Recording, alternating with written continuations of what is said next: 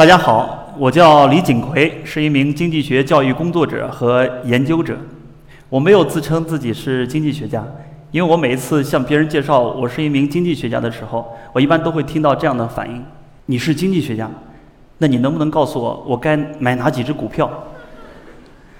我应该怎么投资才能够得到更多的财富？”关于这样的问题呀，我每一次见到，我都觉得非常尴尬。据我所知，我所在大学的经济系只有一位同事在股票市场上挣到了钱。有一年，他在股票市场上投资了四万块钱，但是呢，他很快忘掉了他的股票账户的密码。一年多以后，他终于想起了自己的密码，发现他的账户竟然达到了十几万，他就赶紧把它提出来，然后买了一辆车，这才没有再亏回去。如果经济学家连股都不炒，那他们都在干什么呢？我有一个老师，他退休之前呢是台湾大学经济系的教授。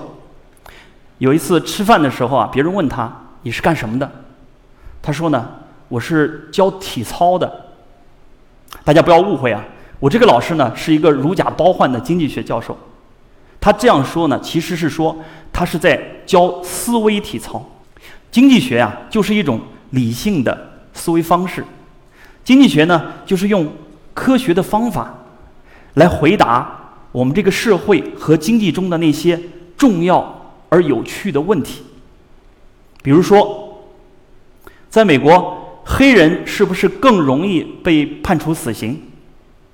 比如说，墨西哥的扫毒之战有没有导致墨西哥刑事犯罪率的暴增？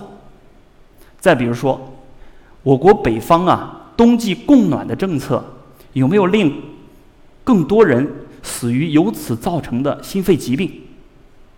还有，比如说，我们都知道特朗普总统和媒体的关系很糟糕。经济学家研究发现啊，只要头天晚上特朗普总统在十一点钟还没有睡觉，那么第二天他对新闻记者发脾气的概率呢就大大提高。所有这些问题呢？都非常重要，而且有趣。那么经济学家呢，也给出了他们非常严谨的因果性答案。可是很多时候啊，我们只能确定两个事件之间的相关关系。那么我们怎么样确定事件之间的因果关系呢？有一项研究告诉我们，爱吃巧克力的国家更容易出诺贝尔奖的得主。人均巧克力的消费量越高的国家。那么，他们每千万人当中啊，诺贝尔奖的数量呢，也就越多。那是不是说明吃巧克力和获得诺贝尔奖之间有因果关系呢？当然不能这么想，因为如果是这样的话，我们就不需要那么多的科研投入，只需要给大家发巧克力，每天在家吃巧克力，我们就可以成为一个科研大国了。所以啊，因果关系的识别呢，在经济学当中是一个重要的话题。我们来看一个例子，在美国啊，工作招聘当中到底存不存在种族歧视，其实是一个很重要的社会问题。我们可以观察到啊，在美国劳动力市场上呢，呃，这个非裔美国人啊，他们的整个的表现呢，确实是不不够好的。这种职场上的表现，到底是因为非裔美美国人在生产力上他就低于美国白人，还是因为？他们受到了不公平的种族歧视呢？其实啊，我们很难把这两个因素完全的分开，这是一个一直困扰我们的难题。二零零三年，哈佛大学的经济学教授穆莱纳森和美国西北大学的经济学教授啊伯特兰，他们啊一起想了一个大开脑洞的实验。这个实验啊是这样的，其实呢非常简单。这个实验呢就是做两套。在各个方面来看都非常相似的简历，当然这简历是假的，也就是做两套假简历。但是呢，他们唯一的不同啊在于名字。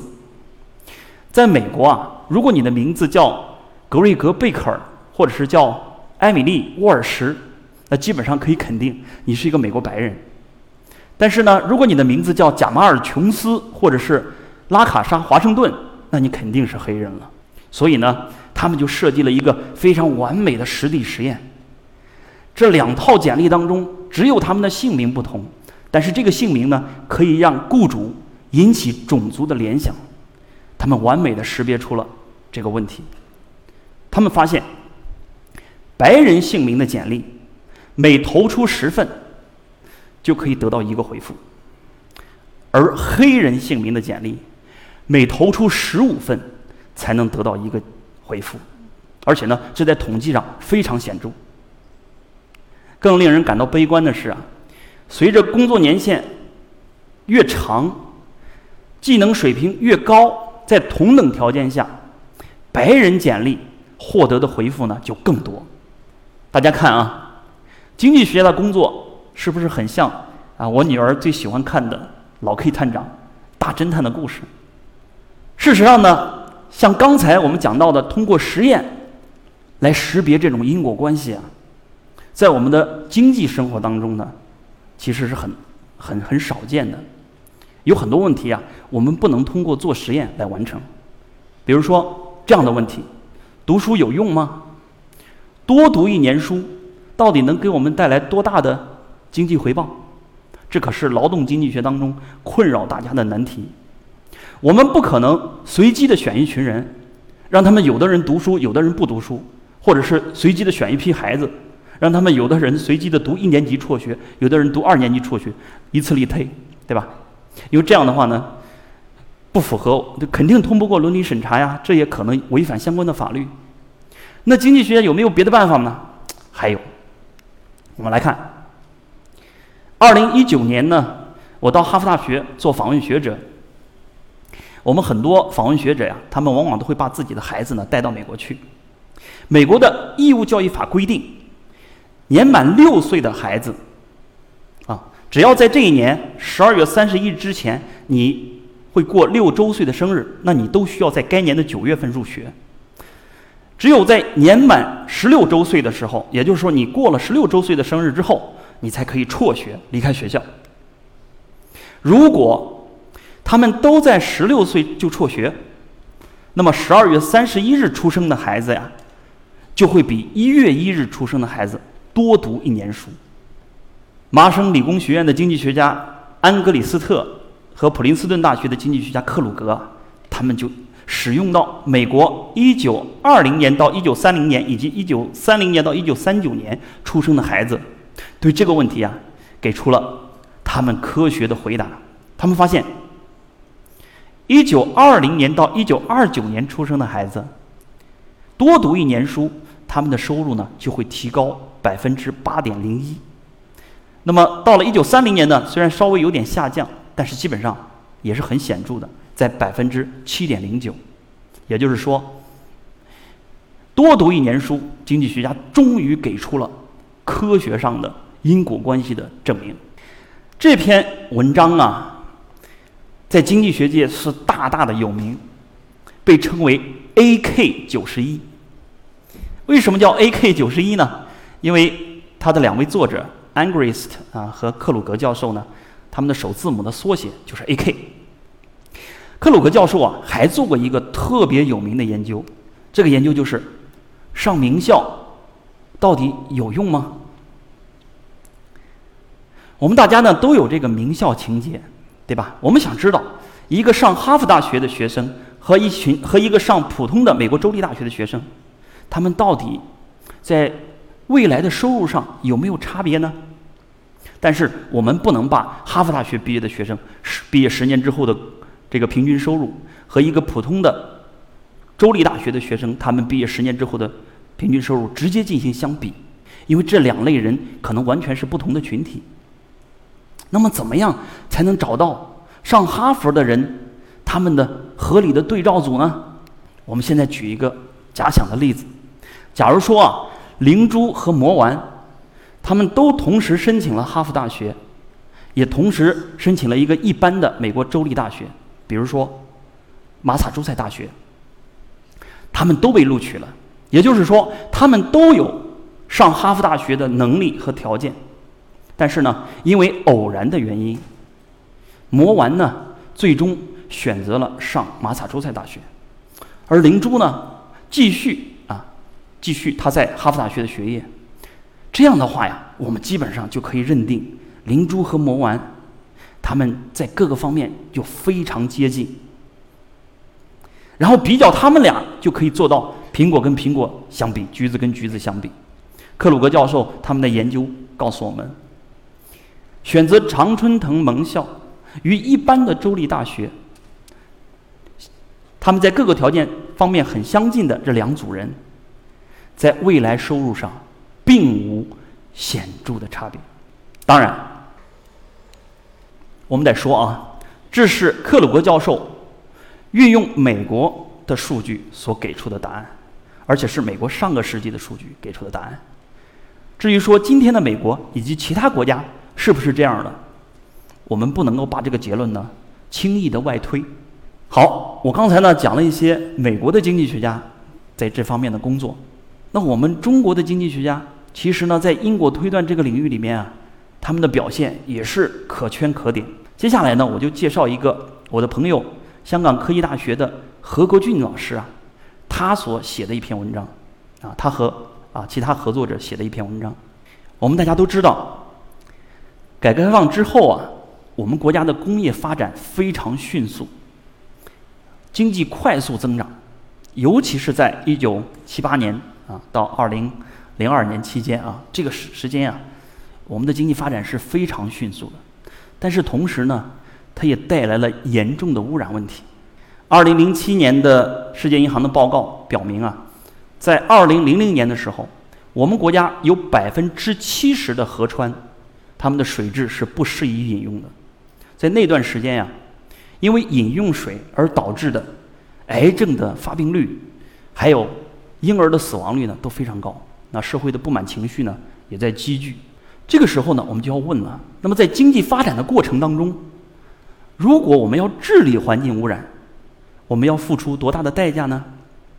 何国军老师和他的合作者张炳教授、王绍达教授，他们就对这个问题啊做出了研究。二零零三年，中共十六届三中全会提出了科学发展观的这样的指导方针，所以呢，对之前呀由于发展的过程当中忽视了环境保护呢，就提出了新的要求。也就是在这一年，中央政府啊跟地方政政府之间呢就签订了一个协议，要求地方政府必须对环境管制问题提上日程。那么中央政府怎么样监控地方政府在环境管制方面的效果呢？它主要借助的是一套地表水的监测系统。大家看啊，我国环保部啊在上个世纪九十年代，它设置了一套地表水的这个监测系统。那么这个水质监测站呢？一般都设在一个河流的便于取水的地段，在这种情况下，大家可以想见，水质监测站上游的企业，他们如果污染了，是不是更容易被中央政府、被环境环环保部所监测到？而水质监测站下游的企业，我们可以想见，对吧？因为他们的污染数据我们很难拿到，中央政府又监测不到，所以呢？虽然要考虑到环境管制问题，但是地方的发经济发展也是地方政府的一个重要目标啊。在这种情况下呀，我们就可以想见，下游企业很可能啊，它要比上游企业受到的监管要少得多。事实上呢，在这一段时间里面，我们国家的污染企业啊，在地方政府的强力要求之下，以关停等等手段啊，对他们呢进行严格的要求，所以呢，很多企业啊。就投重资于减排设备，优化他们的生产过程。但是呢，这些企业呢，主要表现为是水质监测站上游的企业。这次管制呢，效果是很好的。研究告诉我们，上游企业他们的生产效率比下游企业要低百分之二十四，污染排放量呢要低百分之五十七。何国军老师他们的研究告诉我们呀，他们所研究的二零。零零年到二零零七年的数据当中，水污染每减排百分之十，污染类企业的生产效率呢就会下降百分之三点三八到百分之三点八一。那么，如果这个生产效率原本没有丧失的话，本来我们的总产出可以达到多少呢？我们其实是可以多得到八千亿元的工业总产出。但是这个代价仅仅是我们计算出来的经济增长方面的损失。但是同时呢，我们也知道，因为这个水污染的治理，环境得到了大量大大的改善，那么居民的健康水平、福利水平也得到了提高。所以就是说，绿水青山啊，它也是金山银山。这就要求我们呢，在环境管制啊，以及环境保护啊和经济发展之间呀，要取得有效的平衡。这种利用水质监测站的上下游来进行研究，得到我们所能够相对来说啊比较幸福的因果性结论，这个想法呀，我刚读到的时候，真是觉得是巧夺天工，非常的让我感到大开眼界，很震撼。二零二零年啊，我在哈佛大学访学的时候，我旁听了因果推断这个领域啊多位啊大师级学者的课堂，然后呢，对这个领域的文献呢做了一个系统的研读。因果推断呀，它其实呢主要的思想就是要构建一个反事实框架。什么叫反事实呢？就像我们刚才讲到的，黑人简历。它的反事实就是那些白人名字的简历组。上游企业啊，水质监测站的上游企业，它的反事实组呢就是下游企业。所以啊，有了这样的反事实的框架，我们都可以发展大量的因果推断的工具啊，比如断点回归啊。我们刚才看到的这个水质监测站这个断点，就是一个典型的断点回归设计啊。我们刚才看到的。美国的义务教育，这就是一个典型的工具变量的方法。所以，经济学家就像一个一个一个的大侦探一样，为我们揭开了积悬在我们这个社会很久的，在学界很难被解决的这些因果推断的难题。于是呢，我在美国期间呢，就写了一本这个因果推断方面的科普书，我给它起了个名字啊，叫《大侦探经济学》，现代经济学中的。因果推断革命，这个名字呢，很显然啊是受我女儿的影响，啊是他们给了我这个名字的灵感。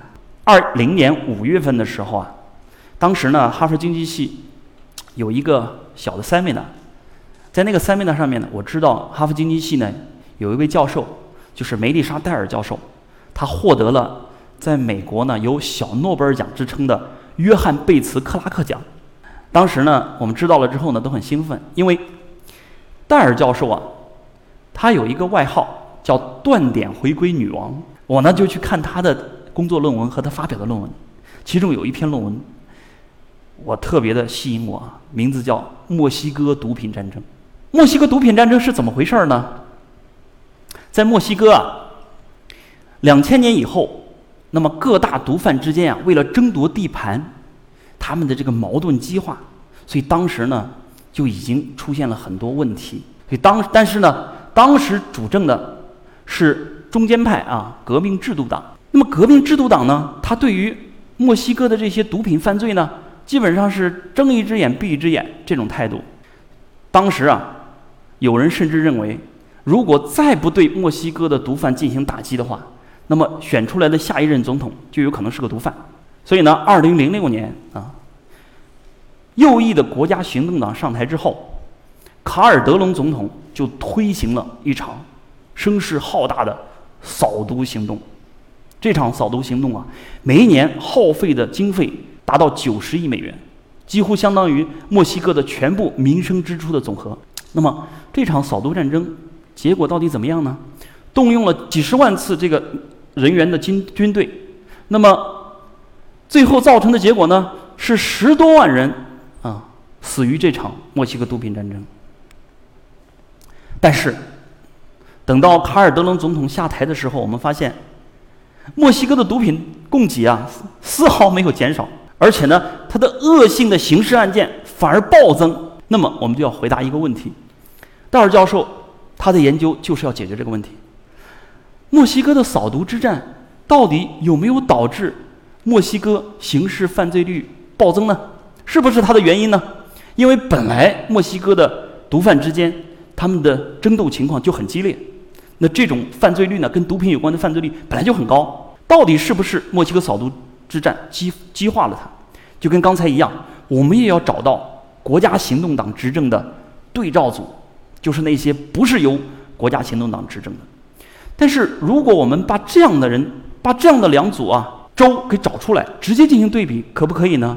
我们还是犯了之前一样的问题，就是苹果跟苹果比，还是苹果跟橘子比的问题。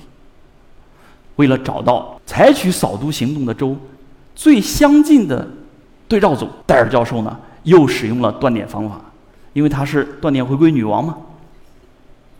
这个方法是什么呢？就是在选举当中，那些国家行动党以非常微弱的优势胜出的，它就有很强的随机性，因为这个州啊很可能啊，如果要是稍微呀有那么几百几千个人。对吧？选择了其他党派，那这个州呢，就可能是由这个其他的政党来主政了。那么其他政党来主政，他可能就不会积极的在推行这个扫毒行动。于是呢，我们这样就可以来分成这样两个组，他们就非常相像，我们就可以做到苹果跟苹果相比，橘子跟橘子相比。大家可以看到，在以在其他政党以微弱优势胜选的州，他们的。与毒品有关的杀人案件的发生率啊，相对来说是比较稳定的。大家可以看到，没有什么特别的变化。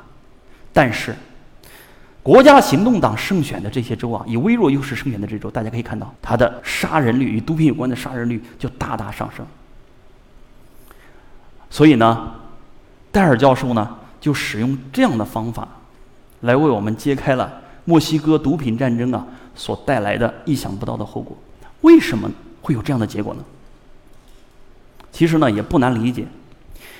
墨西哥毒品战争呢，在打击墨西哥的毒贩的时候啊，是重点打击。因为你虽然每年有九十亿的支出，可是你还是你这个经费毕竟是有限的，所以就必须要重点打击某些毒贩。那么在卡尔德隆总统上台之前啊，墨西哥呢是有一个。有六大贩毒集团组成组成的这样的一个贩毒联盟，但是呢，在墨西哥毒品战争期间，啊，这六大贩毒集团啊在大毒枭有可能会被逮捕，啊，有可能会被枪杀。在这种情况下，不但没有解决与毒品有关的犯罪问题，而且还导致了什么？导致了这些贩毒集团内部的争斗，他们分裂成了更多的小集团，在争夺地盘上爆发了更激烈的战争。所以，这六大贩毒集团在卡尔德隆总统任职期间，从六个分裂成了十六个，斗争更趋激烈了。另外，我们再来看，那为什么墨西哥毒品它的供给没有减少呢？我们来看，这是在墨西哥毒品战争之前，毒贩们的最优贩毒路径。这个 B 点呢，是美墨边境的一个城市。也就是说，它是一个非常良好的，对吧？毒品进入美国的通道。那么，毒品呢，要从 A 城市运送到 B 城市，怎么运送才好呢？其实，毒贩们啊，他们的经济学学的还都是不错的。他们充分做到了成本最小化。为什么？两点之间线段最短嘛。所以你看，他就选择中间的这条路来进行毒品运送。这个是理论模型可以推测的，事实上的情况呢，也确实是如此。可是，墨西哥毒品战争之后，在原来的这个通道上布满了扫毒行动所在的州，也就是国家行动党主政的州。所以，要想再从原来的通道运过去啊，那么你的风险和成本就会大大提高。怎么办？那我们要绕过去啊。可是你绕过去。是可以降低风险，那你仍然要考虑什么？成本最低呀。那如果是这样的话，它就不会从 A 点走到这里，再从这里呢走到 B 点，对吧？因为这样的话就距离太远了，所以我们可以合理预测，它应该是这样走，走在这边这条路，这条路呢相对来说，啊，虽然呢比之前的要远一点，但是呢。考虑到规避风险之后啊，那么它的成本呢，其实是最小的。你看，毒贩们是非常理性的。事实的情况是，在这些原来与根本就没有出现跟毒品有关，或者是跟毒品有关的犯罪非常低的地区。在毒品战争爆发之后，他们这些地区跟毒品有关的杀人案件大幅上升。所以这样的话，我们就可以想想见啊，我们这个模型所推理的这种毒贩的方式是合理的。不得不说呢，墨西哥毒品战争这篇文章的研究呢，它所得到的结论呢是非常沉重的。墨西哥毒品战争每年耗费这么多钱，但是取得的结果却这么的让人感到可悲。我们确实呢，应该对我们的扫毒政策要做更进一步的反思。但是经济学家呢，他就是要研究我们这个世界的真相，他不因为我们研究出来的这个真相刺痛了我们的感情，他就要放弃这样的研究。那么，什么是真相？真相只有一个，但是真相的逻辑呢，可以有很多。每一个学者，每一个学科，他们都在讲述真相的逻辑。经济学呢，只不过是其中的一种。但是，经济学家所讲述的这个逻辑啊，因为有了数据的科学的支撑。大大提高了这个故事的逼近真相的可能性，而对真相的追求，就是我们经济学家的责任。谢谢大家，这就是我的分享。